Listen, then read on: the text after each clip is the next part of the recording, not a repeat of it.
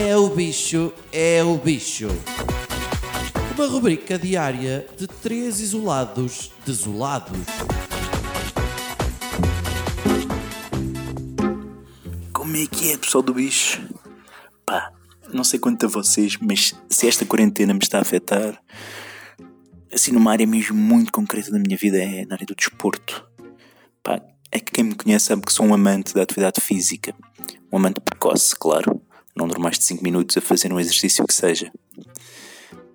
Na verdade, eu gosto de ginásios, não é? Eu gosto, gosto do conceito, da ideia e do contributo que dá à sociedade atual.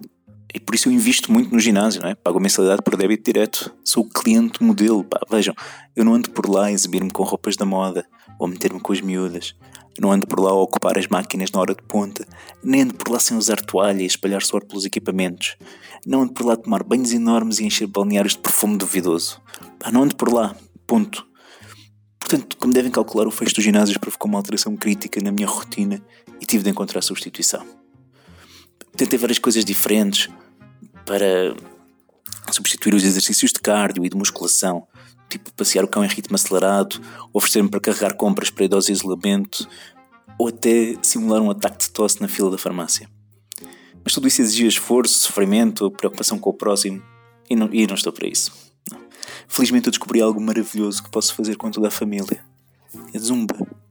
Zumba, uma desculpa maravilhosa para olhar para raparigas em licra justa com o consentimento e aprovação da esposa.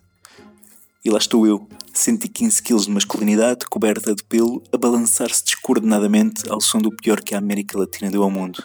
Quer dizer, pior poderia ser se fosse uma banda de reggaeton, funk brasileiro, tropicoiso, com Pinochet, Bolsonaro e Chávez como membros, hein? Claro que o meu talento é tão reduzido como o meu empenho. Mas pá, como ponto de comparação são crianças de 2 e 4 anos, consigo não ser o pior da turma, o que contribui mesmo muito para a minha autoestima.